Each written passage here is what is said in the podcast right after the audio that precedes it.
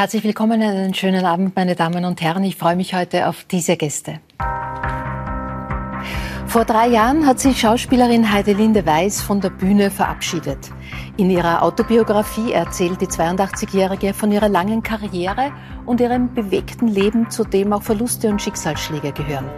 Der mutige Buchtitel Das Beste kommt noch. Christine Reiler ist bekannt als Ärztin und ORF-Moderatorin.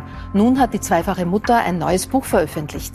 Die zertifizierte Landwirtin verrät, wie wir mittels Heilpflanzen und Gartenkräuter unser Inneres zum Strahlen bringen können. Wir reden über seine SPÖ mit Jeremy Dikebo. Er ist mit 19 Jahren der jüngste Gemeinderat in seiner Heimatstadt Ried im Innkreis und mit über zwei Metern auch der größte. Groß sind auch seine Ziele. Der Jungpolitiker will der erste schwarze Bundespräsident Österreichs werden. Und ich begrüße ERV-Mastermind Thomas Spitzer. Er zeigt sich anlässlich seines 70. Geburtstags von einer sehr persönlichen Seite, gibt Einblicke in seine Gefühls- und Gedankenwelt. Im Buch geht ein altes Herz auf Reisen, teilt er Liebesbriefe, Gedichte und Zeichnungen aus vergangenen Jahrzehnten. Herzlich willkommen meinen Gästen. Lieber Thomas, Liebesbriefe, die du in diesen Jahrzehnten an deine Herzensdamen geschrieben hast, warum hast du die? Also schickt man die nicht ab? Nein, schon. Aber damals, ich, komm, ich entstamme ja einer Zeit, als es noch Faxgeräte gab. Ja. Und nachdem ich permanent entweder auf Deutschland Tournee war, mhm. und wie gesagt, das ist Computerzeitalter kam später, ja. habe ich die zwar abgeschickt, größtenteils. Per Fax. Doch meine liebe äh, angetraute Nora hat in einer alten Kiste nach ihrer Meinung nach wunderbares emotionales Material, mhm. wohlbebildert gefunden. Und hat gesagt, zu meinem 70er möchte sie mal die andere Seite des Spitzer zeigen, nicht des Blödels der Nation mit kritischem Zeigefinger, sondern halt einmal, dass Männer auch ja, Ängste haben können und sie sich auch eingestehen können. Und irgendwie habe ich am Anfang gesagt, na, ich weiß nicht, ob das die Welt wirklich braucht. Aber dann habe ich mir gedacht, na, why not? Wenn nicht jetzt, wann dann? Wann dann? Jetzt stelle ich mir das vor, eine große Kiste mit all diesen alten Liebesbriefen, Reiseberichten, Tagebucheinträgen. Ist das nicht ein großes Tabu für eine neue Partnerin? Ja, das, da habe ich, glaube ich, das Glück meines Lebens gehabt, weil ich glaube, kaum eine andere Frau hätte Liebesbriefe, die an eine, an eine vorangegangene Liebe ja.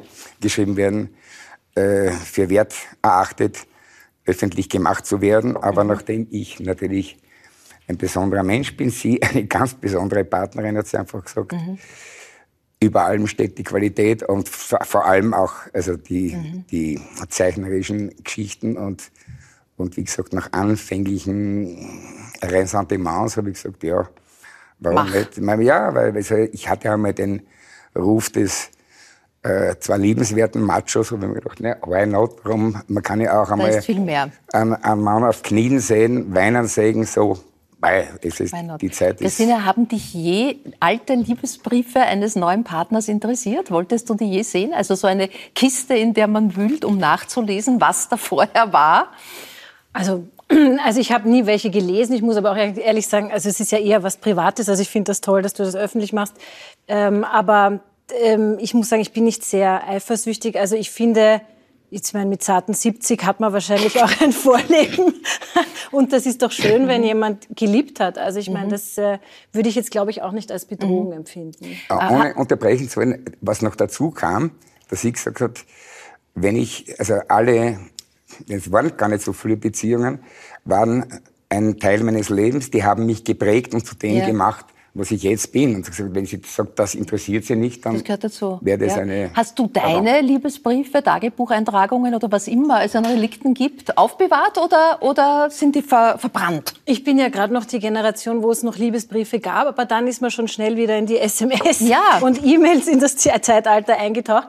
Also es gibt noch ein paar Liebesbriefe, da war ich allerdings noch recht jung, muss ich ehrlich sagen. Mhm. Aber ich finde das eine wahnsinnig schöne Erinnerung. Ich habe auch nachher noch E-Mails ausgedruckt, ähm, mhm. weil man einfach sehr viel vergisst auch und weil, so wie du sagst, es macht dann ja zu dem, was man heute weil, ist. Man und ist, ja. ich finde ich find ja. das eigentlich äh, eine schöne Erinnerung.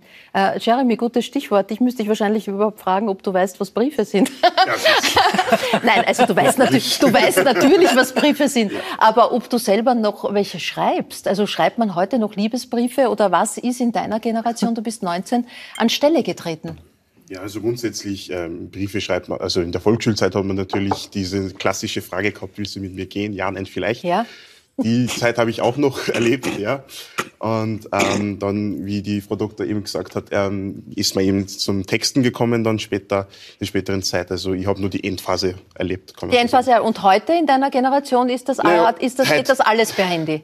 Genau, also heute ist eigentlich mehr Snapchat. Also es ist eine Rarität, wo man Briefe schickt. Ja. Eine Rarität. Eine Rarität, ja. Also da ja. fällt man auf, positiv oder? Positiv, ja, natürlich, positiv natürlich, natürlich. Mhm. Weil zum Beispiel ist es wieder im Trend, dass man zum Beispiel Schallplatten besitzt und ja. einen Schallplattenplayer hat. Ich bin auch ein Riesenfan von Schallplatten. Also ähm, das ist wirklich cool. Zum Beispiel ist einfach wieder in die Zeit zurück zum Kennen. Also Liebesbriefe sind quasi retro, retro-schick.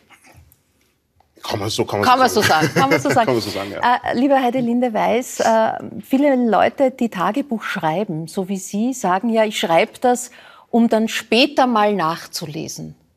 Haben Sie je später nachgelesen oder jetzt konkret fürs Buch Nachschau gehalten? Also erstens mal habe ich nur als ganz, ganz junges Mädchen Tagebuch geschrieben. Mhm. Äh, das habe ich aufgehört, aus einem ganz bestimmten Grund habe ich aufgehört. Und später nie mehr. Mhm. Also ich habe ähm, aber ich möchte so gern zurückzukommen auf die Briefe. Mhm. Äh, ich, ich selbst finde es so schade, dass man nicht mehr Briefe schreibt. Mhm. Denn wenn wir heute uns erinnern an Menschen, die lange, lange, lange vergangen sind. Was uns bleibt, sind die Briefe, die handgeschriebenen Briefe.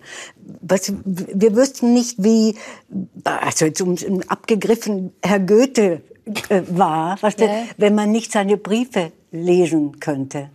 Und das ist vorbei. Und ja. das ist so schade, was werden die Menschen, ich meine, mir kann es wurscht sein, was die Menschen über Aber es fällt schon schwer, überhaupt eine eigene Handschrift zu entwickeln, weil man äh, sehr wenig mit der Hand heute mehr schreibt. Ja, also ich fahre da raus, weil ich mache wirklich, ich schreibe wirklich alles mit der Hand. Ganz selten, äh, nur wenn es ganz geschäftlich geht, aber dann hat man ja meistens jemanden. Ja. Aber mir, das ist wirklich schade. Ich äh, wüsste so gerne, wie jemand schreibt, weil ich dann erkenne auch, was das für ein Mensch ist. Mhm. Ich erkenne die Stimmung des Menschen, äh, in welcher Stimmung er ist. Und ja, also ich, ich finde das schade. Aber gut. Sie haben sich vor drei Jahren von der Bühne verabschiedet und interessanterweise dort, wo es begonnen hat, nämlich beim Schülertheater. War das, war das Zufall oder war das sozusagen ein geplanter Bogen?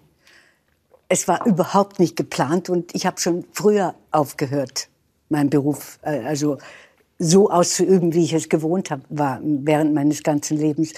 Nein, das mit dem Schülertheater war, weil ich in der Zeitung äh, las, dass Schüler der HTL in Villach, der mhm. äh, HTL ist, äh, weiß ich, eine technische Hochschule. Ja, höhere technische ja, Lernanstalt. Richtig, ja. ja. genau. Dass die Besuch der alten Dame spielen. Mhm. Und ich denke mir, was ist, wie ist das möglich? Und war dort und habe mir das angeguckt. Und mhm da war ich hingerissen. Und da habe ich den Lehrer, der das initiiert, dort äh, gesprochen und der hat mich überredet und ich wollte eigentlich überhaupt nicht mehr. Und dann haben wir das gemacht und das war eine unglaubliche Erfahrung für mich. Mhm. Lassen Sie uns kurz äh, auf Ihre Beginne schauen. Mit 17 am Max-Reinhardt-Seminar gelandet und dann schon bald die erste Hauptrolle. Damals in der ersten ORF-Soap, wenn man so will, in der Familie Leitner. Richtig. Wir sehen einen ganz kurzen Bericht über die Probearbeiten. Auch die legendäre Fernsehfamilie Leitner entstand hier. Probeausschnitte aus der fünften und siebten Folge der Sendung Familie Leitner, Regie Otto Schenk, mit Heidelinde Weiß und Peter Weck. An der Kamera Walter Wirster.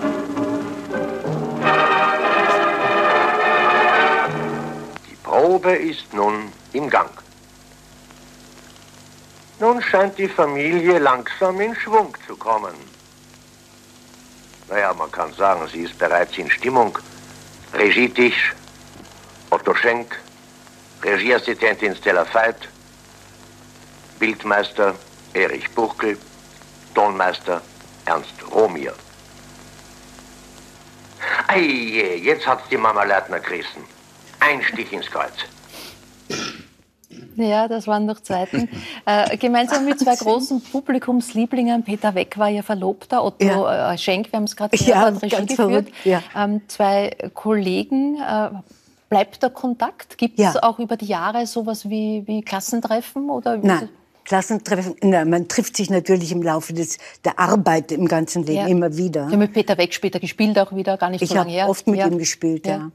Ähm, und auch mit äh, Otti Schenk habe ich zwar nicht mehr gespielt, aber wir haben uns auch oft getroffen. Also äh, die Verbindung bleibt. Aber es ist ja ein Glück, dass wir noch leben, weil das war ja uh, 1900, wann? Mhm. Simon, äh, 1957. Ja, ja, das war Ende 58, ja. 1958. Also Sie äh, schreiben in Ihrem Buch auch, dass viele Jahre Ihres beruflichen Lebens von, von Erwartungen geprägt waren, die Sie nicht immer, äh, ja, nicht immer äh, halten konnten oder auch wollten. Was für einen Druck haben Sie sich da gemacht? War das der klassische Druck, schön zu sein, schlank zu sein, zu entsprechen, es gut zu machen? Also ich glaube nicht, dass ich jemals einen Druck hatte. Äh, aber ich war äh, äh, immer die Kleinste, ich war einmal immer die Jüngste mhm. in allem. Ich war, äh, man hat mir immer Dinge äh, auch später zu spielen gegeben, wo, die, wo man gesagt hat, das kann, die, die kann das. Also du, du, kannst das, hat mich immer so begleitet. Das war der einzige Druck, den ich hatte. Mhm. Aber ähm, ich erinnere mich, es ist schon wirklich viele, viele Jahre her. Da war ich auf einem Flug von äh, Los Angeles nach Las Vegas. Und das Flugzeug hat so gewackelt. Ich war noch ganz jung und ich hatte Panik. Mhm. Und ein sehr guter Freund saß neben mir und hat gesagt, reg dich nicht ab. Dir passiert erst etwas, wenn du die Aufgabe deines Lebens erfüllt hast. Ah ja. Wart ab, das Beste kommt noch. Daher, das, daher, das war dann der, der Buchtitel. Daran habe ich mich erinnert, als ich das Buch geschrieben habe, ja. äh, an diesem Satz, wie der das gesagt mhm. hat. Und äh, ja, das war der einzige Druck, den ich hatte, dass ich immer ja, gedacht habe. Wobei diesen Druck zu entsprechen gab es schon. Ich habe in Ihrem Buch nachgelesen, bei, der, bei dieser Rolle für die Familie Leitner wurden Sie absurde Dinge, Christian, ich weiß nicht, ob du das eh schon gehört hast, in eine Paraffinwanne gelegt. Ja. Warum? weil ich zu dick war. Ich hatte Babyspeck. Ich war, man hat, glaube ich, eh da gesehen. Aber ich war halt, ich war wirklich, Außerdem, ich hatte keine Ahnung von dem Beruf. Ich war wirklich am Seminar. Wir hatten so wunderbare Mädchen da. Äh, wirklich, die Pluha, die Marisa Mell, die Sani Siegel. Also waren so schöne Menschen. Und ich war wirklich ein Kärntner Landei. Also ich war wirklich nichts. Mhm. Und die Frau Czepper, die meine Mutter spielte in der Familie Leitner, hat mir gesagt, du bist zwar so begabt, aber zu dick. Mhm. Und es gibt, damals war das Mode, in Wien Paraffinbäder für mollige Frauen. Mhm. Da, wurde, da ging man hin, da legte man sich in eine Wanne, das Paraffin, also voll, ganz nackig rein. Es wurde voll gemacht und mhm. dann hat man ganz schnell sehr viel abgenommen. Also das ging rasant. Und ein paar Mal war ich Depp war ich, war ich In der Paraffin. Hast du je gehört? Nein, aber nicht. noch nicht. Ja. Aber hast du das Gefühl, hat sich da jetzt ähm, in den Generationen schon viel verändert? Also du warst ja äh, bekanntlich auch äh, Miss Austria, du hast lange als Model gearbeitet. Dieser Schönheitsdruck, auch dieser Schlankheitsdruck, gibt es denn heute noch? Also ich glaube schon, dass es den noch gibt. Wenn ich mir jetzt gerade die sozialen Medien so anschaue, ähm, ist inzwischen ja doch auch der Trend zu erkennen, dass sehr viele sehr ähnlich ausschauen. Mhm. Also glaube ich schon, dass es das gibt. Aber es ist ein bisschen mehr Platz, glaube ich, geworden, auch für die Gegenbewegungen. Mhm. Also es ist irgendwie ein, ein, eine buntere Mischung, glaube ich. Und jeder hat so, kämpft so für seinen Bereich. Mhm. Aber ich finde das nicht schlecht. Ähm, ja, also das, das würde mir jetzt eher Angst machen. Also ich, also, Paraffin, ich habe gerade den wunderbaren Roman von Martin Sutter gelesen, Melodie, und da kommt der Satz vor des Protagonisten, die Schönheit der Frauen verschwindet nicht, sie verändert sich nur. Verschwinden tut sie nur bei Frauen, die versuchen, die Veränderung aufzuhalten. Wie sehen Sie das? Er hat recht. Er hat recht. Ähm ich meine, man sagt sich das so leicht, jedes Alter hat seine Schönheit. Das ist also tralala. Also, mhm. aber es ist wirklich so, dass man, wenn man alt ist, dann muss man sagen, ich bin so alt, aus, basta, fertig. Entweder mhm. friss oder stirb. Also mhm. ich meine jetzt den Partner. Mhm. Hast, hast, du jemals einen Schönheitsstress gehabt? Ich wollte mir einmal, als das überhand nahm, dieses mit den Schönheitschirurgischen Eingriffen, auch bei Männern, habe ich gesagt, ich lasse mir mein Doppelkinn vergrößern und meine Nase verlängern, damit ich weiß, wer mich wirklich liebt. Habe es aber dann Gott sei Dank nicht gemacht. Kann mich aber an eines erinnern. Und Sie haben mir gesagt, vor ungefähr 15 oder 17 Jahren im, im ZDF, ja, äh, angesprochen auf Ihre ewige Jugend, woran das läge. Und Sie haben gesagt, man sollte sich mit jungen Menschen umgeben ja. Und man verjüngt sich dabei. Und das habe ich hab damals schon, nicht verstanden, jetzt verstehe Das habe ich schon vor so ja. langer Zeit. Ja. ja. danke dafür. Eine, eine, kluge, eine kluge, weise Frau. Lassen Sie uns noch kurz weiter in Ihrem persönlichen Fotoalbum äh, blättern. Dann die Ehe mit Regisseur Helmut Dummer herausfordert. Nein, er war kein Regisseur, war nur Produzent, Theaterproduzent. Theaterproduzent Helmut Dunner, da wollen wir natürlich äh, korrekt sein, aber kennengelernt bei einem gemeinsamen Theaterprojekt. Ähm, später, nach äh, einem Schlaganfall, haben Sie ihn diese letzte Zeit viele Jahre begleitet und auch gepflegt. Ist das eine Zeit, auf die Sie wie blicken Sie auf diese Zeit heute? Nur mit, mit Schmerz und Wehmut oder gibt es auch etwas, wo Sie sagen, ich blicke überhaupt nicht mit Schmerz und Wehmut auf diese Zeit. Als mein Mann, äh, ich war auf einer Theaterproduktion äh, mit Alte Zeiten vom Pinter mhm. habe ich gespielt. Und in dieser Zeit hatte mein Mann eine Gehirnblutung und war also quasi von einer Sekunde zur anderen äh, gelähmt und konnte nicht mehr sprechen etc., was da alles so kommt. Und ich habe nach, ich hatte noch zwei Verträge, die ich erfüllen musste und habe dann sehr schnell gemerkt, dass ich so nicht weitermachen kann, weil ich meinen Mann nicht allein lassen kann, weil er hilflos war. Und dann habe ich quasi zehn Jahre aufgehört, meinen Beruf auszuüben. Mhm. Und habe halt so versucht, soweit es geht. Ich habe viel gelernt in der Zeit. Deshalb, ich gucke nicht zurück auf mit irgendwelchen ich habe so viel, ich habe Logopädie gelernt, ich habe Ergotherapie gelernt, ich habe gelernt, wie man einen Rollstuhl hebt, ohne einen Tennisarm zu kriegen. Und ich habe so viele Dinge gelernt aus dieser Zeit. Und ich habe mich kennengelernt, mhm. besser. Mhm. Und deshalb ist die Zeit eigentlich sehr wertvoll. Mhm. Auf, wenn ich wenn ich zurückschaue. Das passiert, ist passiert. Man kann es ja nicht ändern. Aber äh, es war keine Zeit, äh, auf die ich mit äh, irgendwer Wehmut oder Groll oder ja. so zurück. Überhaupt nicht. Äh, wenn wir auf die Hochzeit zurück, äh, zurück erinnern, seine Hochzeit, seine Trauzeugin war Hildegard Knef. Richtig. Hat es rote Rosen geregnet bei der Hochzeit? Die waren so betrunken. das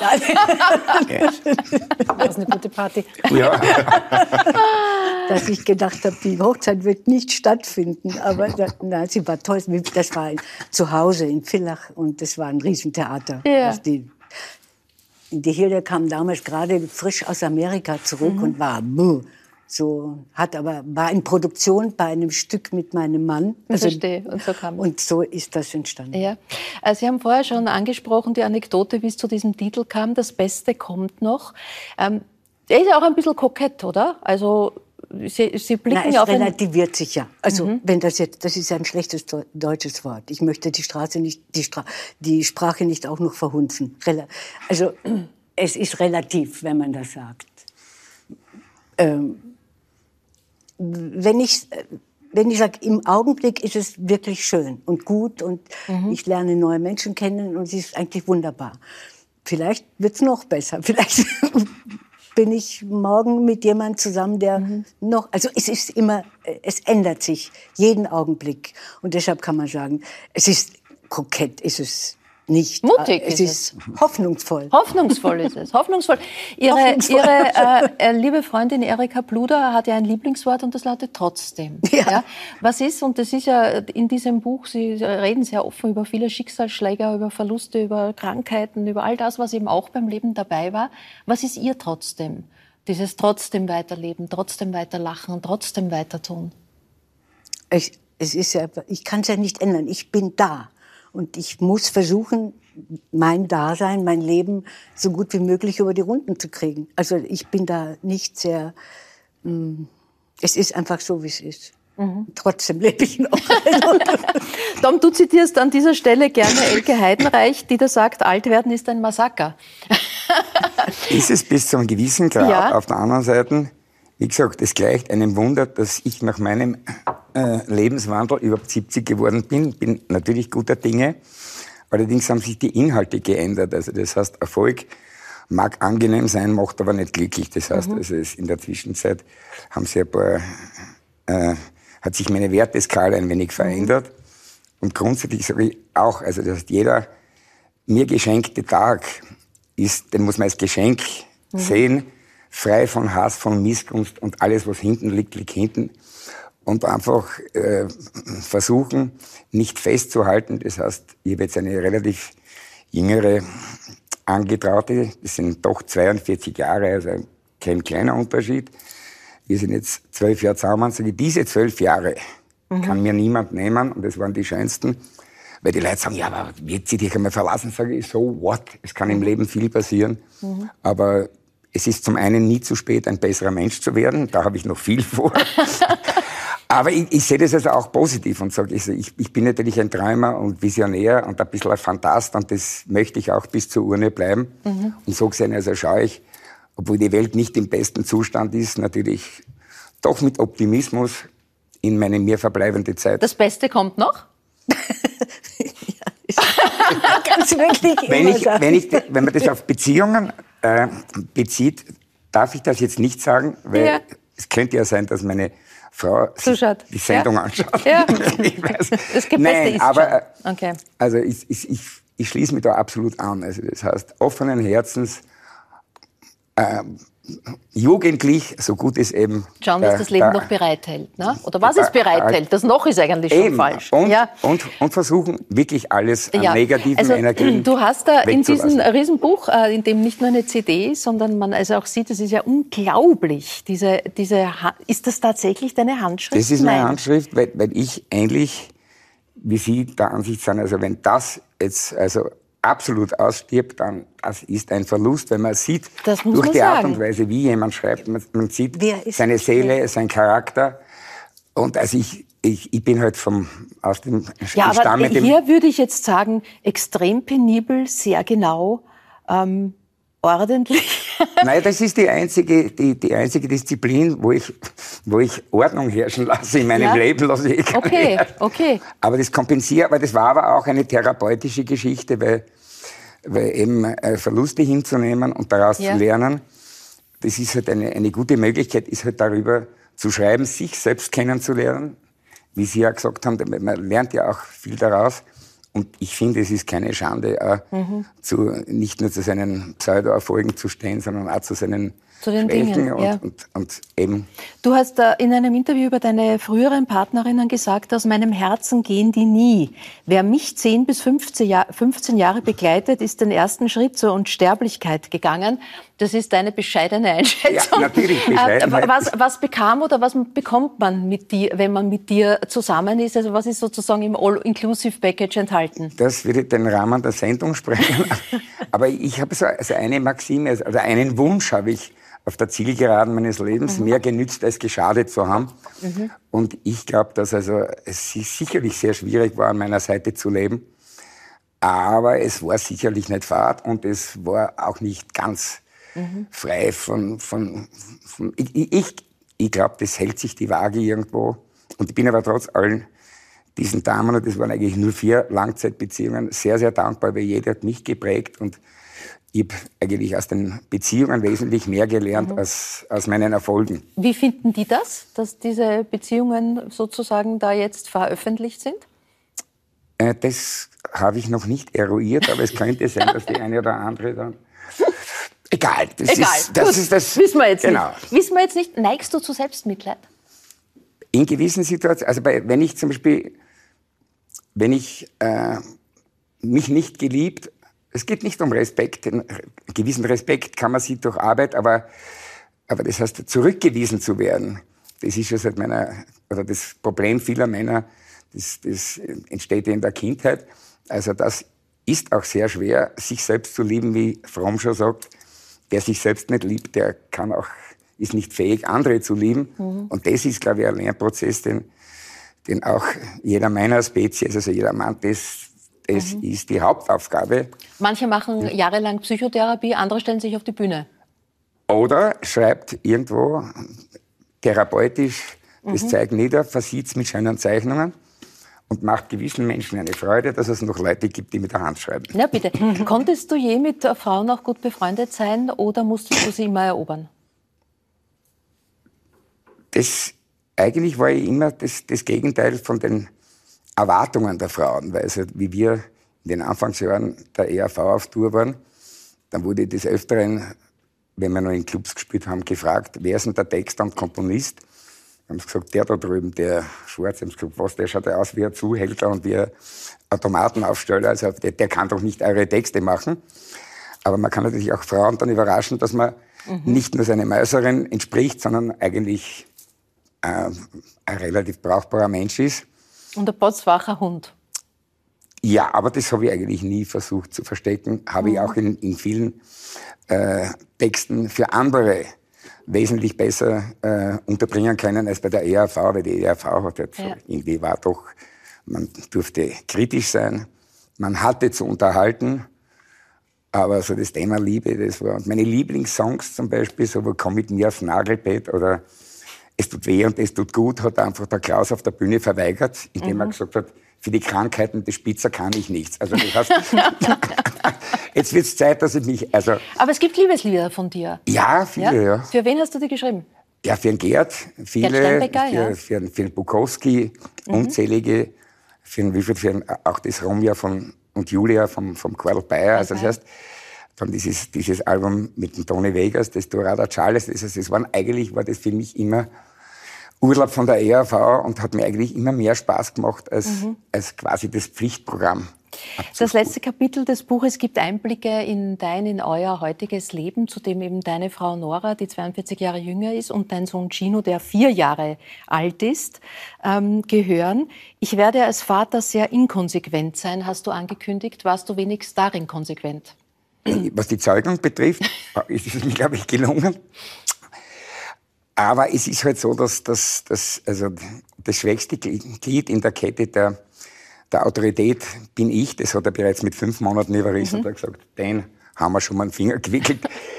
Und es hat ja, sich seither nichts geändert. Ja, aber Gott sei Dank habe ich eine energische junge Frau, die schon schaut aus ein... Mhm. Äh, habe ich das richtig verstanden? Die ist 40 Jahre jünger? 42, 42 Jahre, ja. ja. Boah, das finde ich toll. Naja, ich habe ja, ich sage ja, verdanke ich ja Ihnen oder dir, ja. umgibt, umgibt dich mit umgib dich mit jüngeren Menschen. Ne? Das ja. sage ich, das war für ja. mich eine wichtige Sendung. Damals. Und wenn man Social Media deinen, deinen Auftritt verfolgt, dann sieht man, dass du dich auch, was deine musikalischen oder sonstigen Projekte betrifft, gerne mit jungen Kollegen äh, ja, umgibst. Also mit Lemo gab es die Zusammenarbeit, ja. mit Paul Pizzera, den du innig so.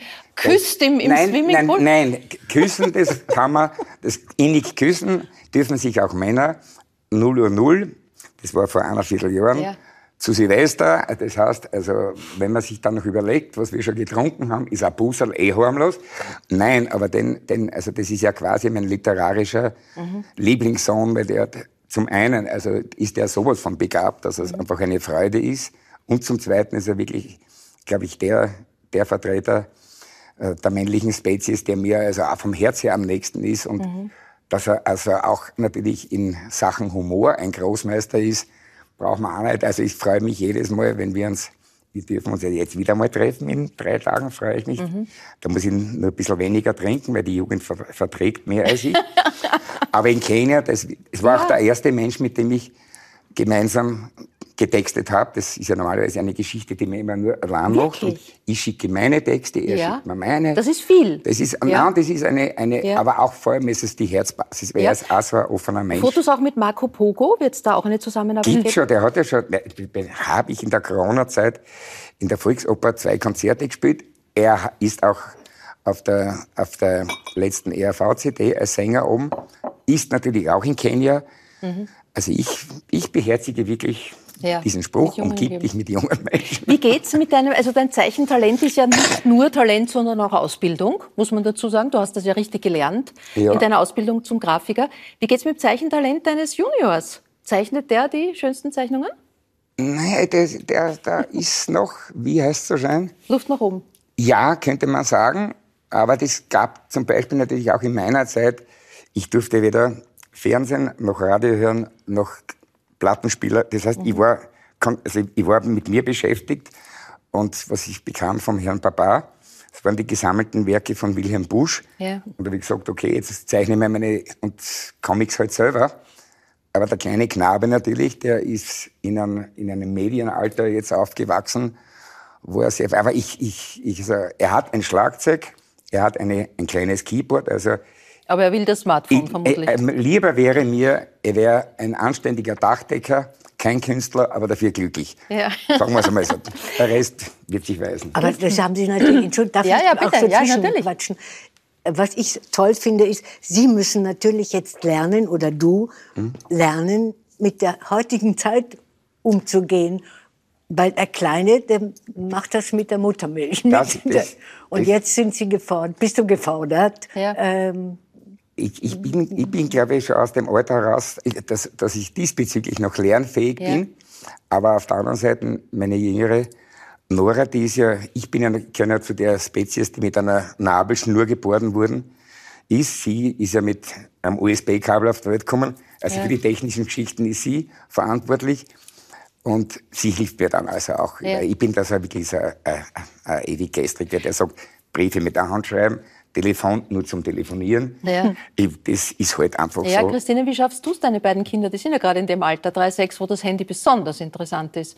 Habt ihr, wie, wie, wie handhabst du das? Naja, also ähm, ich schaue ehrlich gesagt, dass sie so wenig wie möglich haben. Äh, es ist allerdings einfach, man muss am Puls der Zeit bleiben. Ja, und in der Schule fangen sie jetzt genau. auch an. Es gibt schon Klassen, die sind, also das hat mich jetzt total überrascht, die haben wirklich schon diese, diese Screens. Also mhm. da gibt's gar keine Tafel mehr oder halt mhm. nur eine zum Abwischen nach, also mit, mit irgendeinem, aber nicht mehr so klassisch, wie wir das kannten. Äh, und sie müssen natürlich das auch lernen. Ne? Also ihnen das nur wegzunehmen, das halte ich auch für einen Fehler. Aber was ich, worauf ich zum Beispiel extrem achte, ist, dass, weiß ich nicht, ich habe so eine Aversion gegen gegen Kinder, die beim Frühstückstisch schon mit dem Tablet da sitzen und keiner ja. unterhält sich mehr. Also das gibt's bei mir nicht. Also zum Beispiel beim Essen oder so gibt's einfach, da konzentriert man sich aufs Essen und auf die Familie und da redet man, wenn es irgendwie geht. Ja. Aber, ähm, aber sie müssen es lernen. Mhm. Und sie sind auch, so wie du mhm. sagst, sie sind natürlich begabt. Also das dürft, die wissen genau, Wischen, Dings, das ist ja, alles das in ihnen drin. Das, das fasziniert mich. Äh, wir haben gerade über Multitalente wie den Paul Pizzerra gesprochen. Du bist ja auch so eine mit großer Bandbreite. Bleiben wir mal bei deinem künstlerischen Werdegang. Du hast äh, gemodelt, du hast Schau gespielt. Hast du auch schon gesungen? Ja, ich habe ich hab eine Musical-Ausbildung angefangen, aber das weiß eigentlich Also ja, aber das ist, ich glaube, das ist so, wenn man, wenn man irgendwie gern auf der Bühne ist, dann kommen so diese ganzen Dinge so ein bisschen zusammen. Aber ja. Texten kann ich leider nicht. Also, aber ich würde auch gerne mal nach Kenia. bin ganz unterhaltsam. Chor am Publikum, du bist eingeladen. Du bist eingeladen. ähm, du sprichst Schweizerdeutsch. Ja. How comes? Meine Mutter ist aus der Schweiz und darum kann ich es eben auch. Ja. Sie kann's. Und wird es, äh, in welchem Zusammenhang sprichst du's? Gar nie? Oder? Eigentlich immer mit der Mama zu Hause. Ich wollte die Kinder auch ähm, so aufziehen, dass ich mit ihnen spreche. Aber das ist so hart. Also wenn man das nur zwischen zwei Menschen macht, dann ist das fast nicht möglich, dass du das dann wirklich immer durchziehst. Wobei komischerweise wir auch nicht wissen, warum ich Schweizerdeutsch, ja. Schweizerdeutsch rede, weil meine Brüder, die sprechen kein Wort. Ja. Und jetzt sind wir ja zusammen aufgewachsen mit zweieinhalb Jahren Unterschied. Also wir vermuten, dass es deswegen war, weil meine Mutter doch ein bisschen mehr mit mir gesprochen hat und viel am Telefon mit ihren Eltern war. Ah, ja. Aber ich meine, das bringt dann jetzt nicht wahnsinnig weiter im Leben. Aber ich fühle mich halt wohl. Und das, das weiß man noch nicht. Das Beste kommt noch. Du, vielleicht, vielleicht in der Schweiz. Schauen wir mal, wohin die Reise geht. Ja. Äh, du bist äh, derzeit auch neben all deinen Tätigkeiten äh, im Team der Betriebsärzte im ORF und Ärztinnen. Ähm, wie wie steht es um die gesundheitliche Lage der, der ORF-Kollegen und Kolleginnen? Was sind derzeit die größten medizinischen Probleme nach Corona? Das Ärztegeheimnis, gell? da muss man immer vorsichtig sein. Ähm, ich würde mal sagen, um es mal äh, diplomatisch auszudrücken, ähm, es trifft jeden das gleiche Problem. Viele sind sehr müde und sehr, äh, mhm. haben mit dem Immunsystem zu kämpfen mhm. und äh, mit sehr vielen Einflüssen, die einfach die letzten Jahre, die haben uns schon ziemlich aus, aufgebraucht, sagen wir es mal so. Mhm. Aber ja, also ich, äh, mir macht's Spaß. Also jetzt nicht, dass den Leuten nicht gut geht, aber dass ich halt auch wieder mit Patienten wirklich zu tun habe, weil das ist mir ein bisschen abgegangen dazwischen. Und ähm, ja, und das wollte ich einfach wieder. Also mhm. ich erreiche ja so wie du sehr viele Menschen, aber sie sitzen mir halt nicht gegenüber oder sie, ja. wir sehen sie ja nicht wirklich, wir können sie nicht angreifen und das ist was, was ich eigentlich schon sehr schön finde am, am Beruf des Arztes auch. Ähm, neben deiner Tätigkeit als Moderatorin des Gesundheitsmagazins Bewusst Gesund, jeden Samstag im ORF und Gesund in Österreich, jetzt äh, im Hauptabend, ähm, hast du einfach auch noch Zeit zum drüberschreiben, Bücher zu schreiben. Äh, inneres Strahlen und natürliche Schönheit äh, heißt das Neue. Was ist dieses innere Strahlen? Naja, das du strahlst, sagen einem Menschen manchmal. Was heißt das? Äh, also für mich, ich habe dann überlegt, was bedeutet das für mich? Und ähm, das habe ich eigentlich in dieses Buch hineingepackt. Also im Vergleich zum ersten Buch ist dieses ja ein bisschen mehr auf Prävention aufgebaut. Also von wegen, was tut mir eben gut, damit ich strahle. Für mich heißt es eine, eine, eine Mischung aus verschiedenen Dingen. Also, dass es einem gut geht, also psychisch, dass man gesundheitlich fit ist, dass man vielleicht ähm, auf diese Eckpfeiler irgendwie achtet, wie Bewegung, ähm, Ernährung.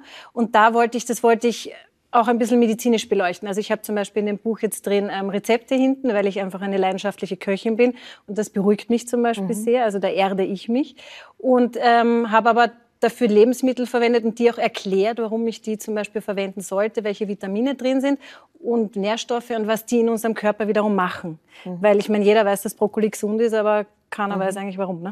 Du könntest jetzt und hier berühmt werden, äh, welche Kräuter helfen, äh, damit Thomas Spitzer keine Falten mehr hat.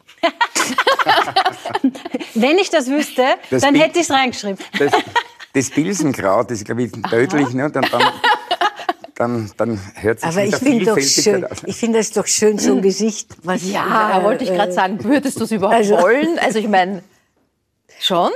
Ja, so eine, Eitel auch? Eine, Resteitel, eine Resteitelkeit. Ja. Aber, aber das ist, also ich bin, das ja. ist, ja. Heidelinde Weiß ist, ist inneres Strahlen, wie die Christine es beschreibt, und äußere Schönheit. Ist das ein Gegensatz? Nein, nein, nein, nein.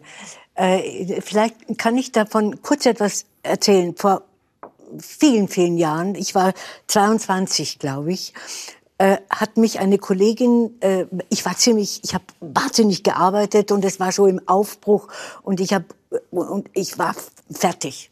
Und die hat gesagt, geh doch zur Frau Gruber nach Rottach-Egern, am Tegernsee ist das. Äh, und die macht das so toll. Lass dich da ein bisschen auffrischen. Und da habe ich diese Frau Gruber kennengelernt, die inzwischen letztes Jahr mit 101 Jahren gestorben ist, mhm. leider, die eine Freundin meines Lebens wurde, weil die hat von Anfang an gesagt, die hat die erste europäische äh, äh Ganzheits äh, Wohlfühl, was weiß ich, Kosmetik äh, äh, eingeführt. Und die hat von Anfang an gesagt, es bringt nur was, wenn man von innen heraus äh, glücklich ist. Das heißt, dann das bringt was. Also von außen pinseln und machen und mhm. zehn ist gut. Die hat immer geschimpft, wenn irgendeine Kollegin gekommen ist, die äh, inzwischen geliftet war und hat die immer gesagt, uh -uh, nicht zu mir. Ja, äh, diese Faszination für Heilkräuter und Pflanzen, woher kommt die bei dir? Also ist die erst nach dem Medizinstudium erwachsen oder schon viel, viel früher? Also ich glaube, das ist so eine Mischung. Also bei mir in der Familie war das immer ein großes Thema. Meine Eltern haben sich auch immer mit äh, Kräutern beschäftigt. Wir sind auch als Kinder immer durch den Garten gejagt worden und durch sämtliche Wiesen und, und Wälder. Und da wurde dann auch immer besprochen, was ist das und so. Also nicht umsonst war mein erstes Wort Blume und nicht Mama.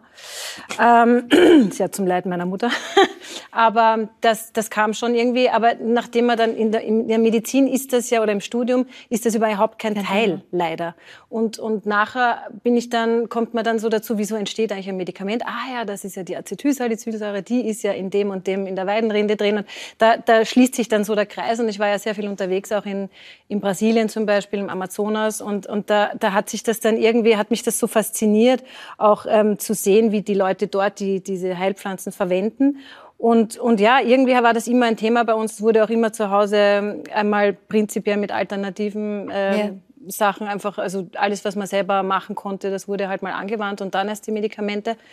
Und so ist das eigentlich entstanden. Und dann habe ich eben die Phytotherapie-Ausbildung gemacht. Ähm, Kollegin Barbara Karlich hat dich in ihrer Buchclub-Sendung in Radio Burgenland angekündigt mit dem Satz, wenn der Frühling einen Namen hätte dann, oder ein Mensch wäre, dann hieße er Christine Reiler. Ist das so? ich habe ihr gesagt, das hat sie zu nett vor.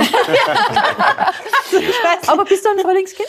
Ähm, naja, gut, ich, bin ich meine, im du hast im Frühling, ja, du hast im Frühling schon mal Geburtstag. Ja, aber äh, ich, also ich, ich sehe, ich, doch, ich glaube schon. Also ich, ich finde dieses Erwachen und so finde ich sehr schön. Ich, ich schaue auch immer, dass ich wach bleibe. Ich mag den Sommer auch sehr gern und den Herbst.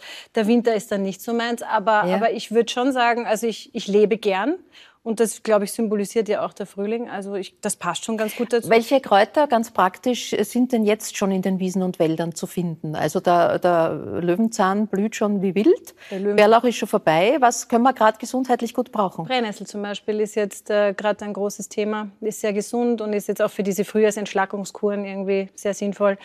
Äh, du hast den Löwenzahn schon erwähnt. Natürlich die Bitterstoffe habe ich auch drin, zum Beispiel mit mhm. Entgiften und so, so reinigen ein bisschen und, und wieder aufwachen und Immunsystem mhm ankurbeln und Galle und so. Ähm, ja, jetzt kommt jetzt eh alles, wenn man rausschaut. Das ist eigentlich ein Wahnsinn. Schafgabe ist auch mhm. wieder ist im Kommen. Also wir haben genug Möglichkeiten und alles eigentlich vor der Tür. Und das finde ich so toll an Österreich. Wir haben einfach so viele Möglichkeiten, dass auch wirklich, ähm, ja, einfach sich nur zu bücken in der Wiese ist eigentlich mhm. der Hit. Ne? Und in Österreich, die nächste Folge wird im Juni zu sehen sein, um 20.15 Uhr. Da äh, gehst du in den Wald. Mhm. Ähm, was, was gibt dir die Natur oder was kann sie uns allen geben? Gerade in Sachen auch mentaler Gesundheit, die du angesprochen hast. Alle sind erschöpft und müde und, und äh, Corona-müde sowieso. Also mir persönlich gibt die Natur einfach Ruhe. Ich komme da runter, ähm, einfach mein Handy weg und nur auf mich, also mich konzentrieren auf die Bewegung. Das gefällt mir einfach gut. Aber ich habe jetzt auch in der neuen Sendung die Waldtherapie zum Beispiel drin ähm, wo es wirklich darum geht, dass man wieder bewusst ähm, sich konzentriert auf die Situation und einfach Achtsamkeit lehrt, mhm. äh, lernt. Also dass man zum Beispiel, wir sind, ich kann es ja schon einen kleinen Sneak Preview, also dass man zum Beispiel barfuß durch den Wald geht und sich einfach mhm. mal nur mit Zu und Augen und einmal schaut, wo ist man eigentlich, was, was spürt man, was hört man, was fühlt man, riecht man. Ich glaube, das ist so, das ist ja überhaupt ein großes Thema heutzutage. Ja, ist bei kleinen Kindern heute ein Riesenthema, dass die überhaupt auf Waldboden noch gehen können. Ja. Ja, das ist nicht mehr selbstverständlich. Genau. Ähm, ein Urlaub zieht dich jetzt in ein Sehnsuchtsland nach Japan. Was mhm. fasziniert dich daran? Dass Japan, glaube ich, sehr, sehr, sehr anders ist. Und ähm, ich war sehr viel in Südamerika, ich war viel in Asien, aber eben Japan fehlt mir noch auf meiner, auf meiner Liste. Und äh, ich habe jeder, der dort war, ist begeistert gewesen. Das Essen ist sowieso meins, das mache ich sowieso gern. Und jetzt die Kirschblüte werde ich wahrscheinlich nicht mehr erleben, aber ähm, ich glaube, es ist sehr, sehr anders in der Mentalität, weil die Japaner ja doch ähm, sehr, sehr strikt sind, was ich so gehört habe, und, und, und sehr korrekt und, und ja. Also ich, ich freue mich auf eine ganz eine neue Welt. Mhm. Äh, du hast die Auslandsaufenthalte aus angesprochen, die du gemacht hast im Rahmen deiner Ausbildung, um dort medizinisch als Ärztin tätig zu sein. In Afrika glaube ich nicht oder schon auch? Tansania habe ich ja das Tansania, Projekt von der Dr. Äh, Christine Wallner. Das, das du auch unterstützt. Du ja. warst in Südamerika. Jetzt ist gerade hier bei uns in Österreich und nicht nur da, in ganz Europa das Gesundheitssystem sehr unter Druck. Ähm, inwieweit haben dir solche Aufenthalte auch geholfen, dass man das, was wir hier haben, vielleicht auch nochmal anders zu schätzen lernt? Also ich war ja in El Salvador zum Beispiel, ich war in Brasilien. Das ist schon sehr, also eine ganz andere Art der Medizin. Und da kann man auch froh sein, wenn man überhaupt eine gute Medizin bekommt. Ähm, und nicht so viel Geld hat zum Beispiel. Also mhm. dieses soziale System, das wir hier natürlich haben, ist dort einfach nicht ausgebaut, ist so. Ähm, andererseits muss ich sagen, also wenn man hier ist äh, und die Nachtdienste und so hat, dann bringt einem das halt auch nicht so viel, weil man ist halt trotzdem hier auch voll unter Druck. Also ich, ja. ich sehe halt beide Welten, sage ich mal so. Ich finde ähm, wenn, wenn ich jetzt von Brasilien zurückgekommen bin, war ich sehr froh, dass wir hier alles haben, weil dort haben wir uns wirklich Plastikhandschuhe zum Beispiel, also die Latexhandschuhe suchen müssen. Das gab es mhm. zum Beispiel einfach nicht und das ist bei uns jetzt überall da. Ja. Aber, aber es bringt dir halt nichts, wenn du in diesem System hier drin bist und immer müder und müder wirst. Das mhm. ist halt, äh, es sind beide, beide Systeme sozusagen kritisch zu betrachten. Mhm. Wie blickst du wo waren Sie denn? Ja, Entschuldigung. Ja, bitte, bitte. Ich wollte nur fragen, wo in, in, Brasilien, wo waren Sie da? In welchem Land? In Natal, also das ist an der Küste. Ich war, ich war oft in Brasilien, deshalb weiß ich, frage ich, ja, weil es mich interessiert. Ja. Und ähm, ich bin aber dann nachher noch viel herumgereist, aber da war ich im Spital zum Beispiel, also da habe ich wirklich äh, einen Monat. Tom, wie blickst du auf dieses Thema als Teilzeit-Afrikaner? Äh, kommst du zum Krankwerden nach Österreich? Nee, ich ich komme krank von Österreich nach. Nein, aber was ich dort gelernt habe, das ist es, was du auch gesagt hast. Man, das war, glaube ich, ich war eineinhalb Jahre nur auf Tournee und schlief nie im eigenen Bett. Also es waren immer nur Hoteldings. Und in Kenia habe ich da vor über drei Jahrzehnten das erste Mal gelernt zu riechen, zu sehen. Also weg von den Bühnenschulen einfach. Mhm. Und ich, was, das Wichtigste, was man dort lernen kann, ist eine, ein gewisses Maß an Bescheidenheit.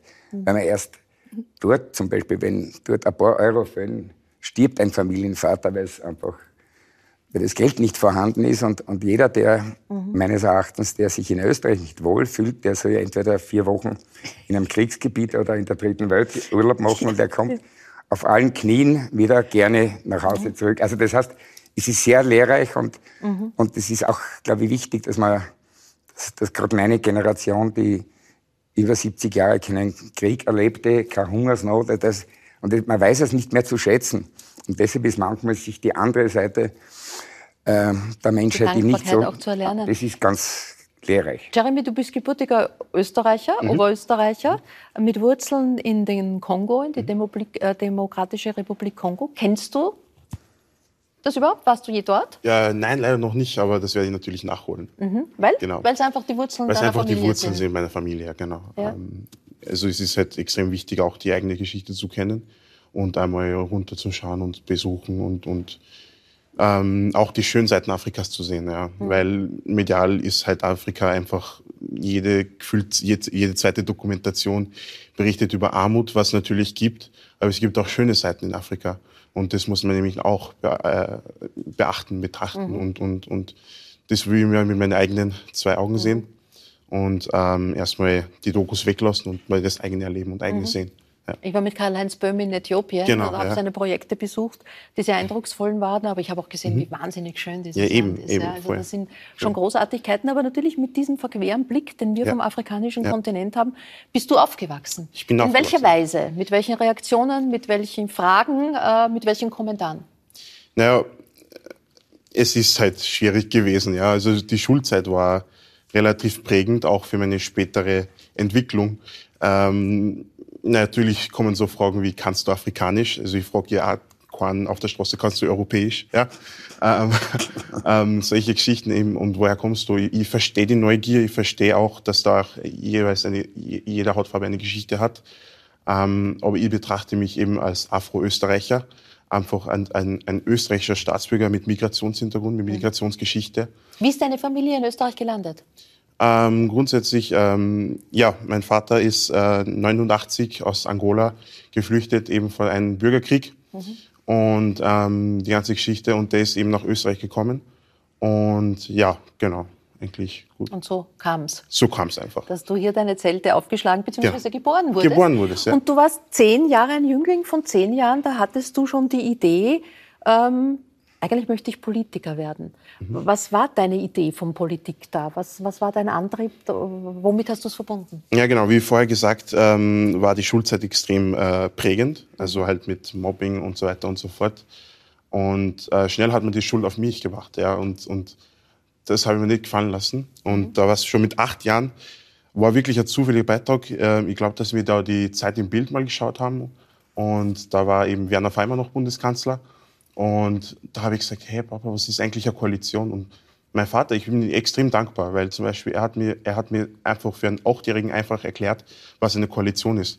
Und so ist einfach das Interessante entstanden und wo ich noch gedacht habe, das ist das, was, das ist ein Werkzeug, was ich verändern kann. Ähm, die Politik in Österreich kann man verändern. Mhm. Und ich bin da, äh, um Politik für morgen zu machen und Österreich für morgen zu gestalten, mitzugestalten. Und das ist eben ganz extrem wichtig. Mhm. du warst dann in Oberösterreich Landesschulsprecher ja. und danach hast du tatsächlich dann auch schon den Sprung in den Gemeinderat in Ried im Innkreis mhm. geschafft, wo mhm. du äh, jetzt äh, Gemeinde, als Gemeinderat tätig bist. Ist jetzt die politische Realität, die du vorfindest, so wie du dir das als Kind vorgestellt hast? Naja, also kindliche ähm, Gedanken jetzt mit einem jungen, äh, erwachsenen Gedanken äh, zu finden, ist relativ... Ja, wie soll ich sagen, relativ unterschiedlich. Ja. Mhm. Ähm, aber im, Grund, im, Ganzen, im Großen und Ganzen schon. Ja. Mhm. Aber was natürlich ein, ein Wendepunkt gemacht hat, war die Corona-Krise. Ähm, ich bin ja gelernter Telekommunikationskaufmann, ähm, war in einem tele großen Telekommunikationsunternehmen. Und da arbeitet man halt in einem Einkaufszentrum und trifft ja auch verschiedene Lehrlinge. Ähm, und ab und zu wird halt diskutiert und wir kennen immer zum Beispiel der systemrelevante Lebensmittelhandel war wirklich stark von dieser Krise betroffen, also Anfang 2020, Mitte 2020. Und die haben gesagt, die können nicht mehr, die, die, die bocken das nicht mehr. Und da ist einfach trotzdem eine Belastung da. Du musst trotzdem in die Berufsschule gehen. Du musst trotzdem da abliefern, weil es der Arbeitgeber so verlangt. Und du musst auch in der Arbeit abliefern, weil es der Arbeitgeber verlangt. Mhm. Und das war eben voll die Krise. Und da habe ich gesagt, da setze ich jetzt einmal einen Schritt. Und dann ist eben der Brief heimgekommen, weil ich war ja Schulsprecher in meiner Berufsschule in Vöcklerbruck in Oberösterreich. Und da ist der Brief eben zur Wahl des Landesschulsprechers gekommen, habe ich gesagt, du machst das jetzt. Jetzt, wenn du die Gelegenheit hast, jetzt machst du es. Naja, und spätestens dann muss man sich auch überlegen, wo stehe ich politisch? Mhm. Äh, welche Partei ist für mich die richtige, richtige, um gemeinsam in der Gemeinschaft tatsächlich was zu verändern? Ja. Du hast dir damals gut überlegt, ja. äh, wo du dahin möchtest und hast dich dann letztendlich für die SPÖ entschieden. Mhm. Warum? Was ist deine Vorstellung von Sozialdemokratie? Was ist der Kern deiner Sozialdemokratie? Meine Sozialdemokratie äh, versteht sich einfach nur im Sinne von wir gemeinsam. Wir sind eine Republik mit, mit schon neun Millionen Einwohnerinnen und Einwohnern und ähm, einfach das Gemeinsame vor das Trennende stellen. Aber das würde jede Partei für unterschreiben. Schon, ähm, aber nicht, wenn es um genau um kostenlose Kinderbetreuung geht oder wenn es eben um, um, um Antirassismusarbeit zu bringen und mehr Psychologen an Schulen zu bringen, mhm. das sehe ich noch nicht. Und da will ich eben mehr auf, auf die mentale Gesundheit schauen ähm, und eben, äh, weil bei der mentalen Gesundheit ist eben das Thema auch Mobbing wird auch sehr aufgegriffen. Ähm, bildungspolitisch zum Beispiel war auch ein Thema eben diese ganze Corona-Krise, wo damals dann ähm, im nächsten Jahr schon, 2021 eben der Fall war, dass die Testkits ausgestattet wurden, wie zum Beispiel AHS und äh, berufsbildende mittleren und, ja. und höhere Schulen ähm, und die Berufsschulen am Schluss eben äh, drankommen. Und ich habe es als Respekt, ich finde es immer noch respektlos, dass es so passiert ist ähm, und habe eben mit meinem stellvertretenden Landesschulsprecher einen Brief äh, gemacht ans Bildungsministerium und da sind eben solche Sachen gekommen und ähm, wir haben halt dafür wirklich hart gearbeitet, um mhm. die Lehrlinge gut zu vertreten. Mhm. Heidelinde Weiß, Sie haben in Ihrem Leben als Schauspielerin und als Person der Öffentlichkeit mehrmals die, sich an die Seite der SPÖ gestellt.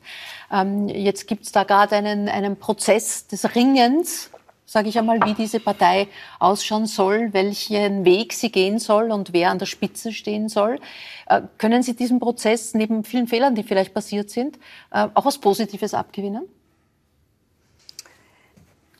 Ja, ich, äh, ich kann prinzipiell, muss, also ich bin vielleicht ein bisschen, äh, ich bin auch eine alte Sozialdemokratin. Also ich bin, ich, ich wenn viele sagen, Gottes Willen, nein, so, aber ich bin halt eine. Ich bin, mhm. ich habe 50 Jahre in Deutschland gelebt, also wirklich 50 Jahre voll da gelebt und habe da auch meine, meine Wurzeln, was die Politik betrifft. So. Neben Helmut Schmidt gesessen, Willy ja. Brandt kennengelernt. Also. Ja, ich, und hab, ich habe viele Freunde. Also deshalb bin ich da jetzt ein bisschen falsch, weil ich vielleicht ja. jetzt ja mh, hm, egoistisch rede. Ach, das darf man doch auch, oder? Darf man? Ja. Oh nein, das darf man nicht. Das ich.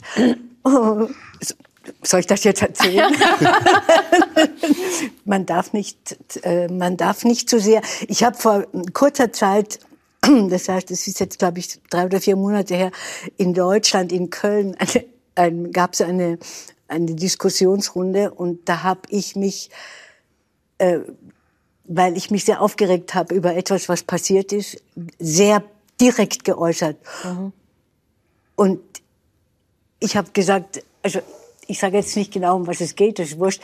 Wenn, wenn das und das nicht passiert, dann müsste man den hinprügeln, ja, dass er das mhm. macht. Und ich bekam dann wirklich also Morddrohungen. Ja. Und äh, der, der WDR hat mir geschrieben, ähm, also ich hätte zur Gewalt aufgerufen in einem öffentlichen Sender. Mhm. Das, hat, das hat nicht der WDR gesagt, man hat mir ja. das unterstellt. Und deshalb bin ich sehr vorsichtig. Also ich das ist ja, lieber, lieber nicht politisch. Nicht, lieber, nicht mehr, lieber nicht mehr politisch. aber vielleicht eine Frage. Wir wollen ja jetzt da jetzt auch nicht Wahlkampf für den einen oder die andere Kandidatin machen. Mhm. Aber es ist natürlich zum Beispiel die Migrationsfrage. Und äh, ähm, äh, du hast es gesagt, Jeremy, ja. dieses Antirassismus-Thema ist für dich ein großes. Ist, ist wie, mit eine wichtige Entscheidung für viele SPÖ-Mitglieder und Mitgliederinnen ja. in diesen Tagen. Was wünschst du dir? Ich wünsche endlich mal, äh, dass die SPÖ aufhört, mit internen Streitereien zu kämpfen. Äh, das bringt uns nichts als Partei, das bringt uns nichts als Funktionäre. Ich bin selber Gemeinderat und in einer Stadt wirst halt erkannt und immer gefragt, äh, sag mal, was rennt da falsch bei euch? Ja? Und die, immer diese Frage zu beantworten, ist schon natürlich lästig. Mhm. Ich hoffe, dass nach, der, nach dem Bundesparteitag am 3. Juni endlich Ruhe einkehrt und wir wirklich mal äh, arbeiten können. Aber du hast ja auch äh, sozusagen einen Plan B wahrscheinlich nicht, ein, ein großes Ziel. Ja. Du sagst erster schwarzer Bundespräsident. Ja. Wofür steht das? Also ist das ein für dich realistisches Ziel, das du angehen möchtest? Mhm. Oder ist es einfach auch ein Symbol, das zeigt Großdenken? Beides. Mhm. Ähm, das ist auch natürlich die Sache mit dem ersten schwarzen Bundespräsidenten. Natürlich hat das natürlich voll viel Aufmerksamkeit gesorgt.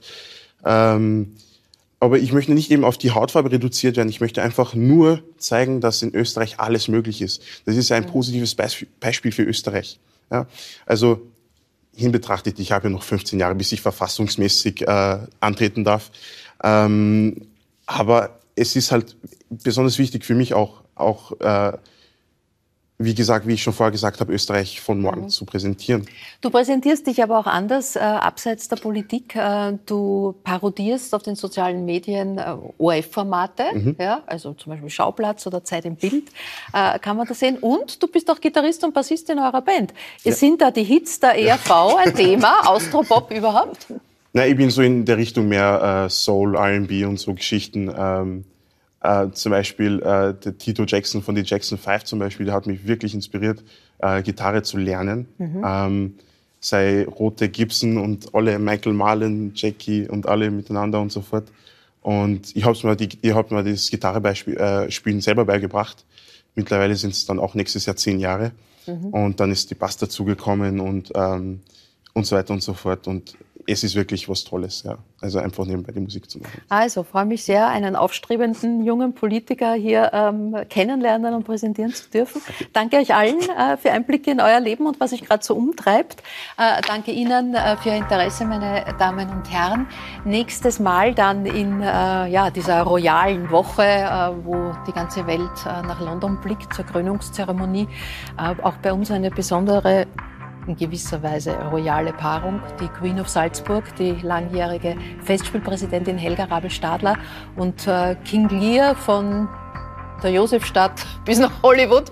Klaus-Maria Brandauer, die beiden werden hier zu Gast sein. Beide feiern auch besondere Jubiläen in diesem Jahr und darüber werden wir dann nächstes Mal reden. Für heute auf Wiederschauen und gute Nacht.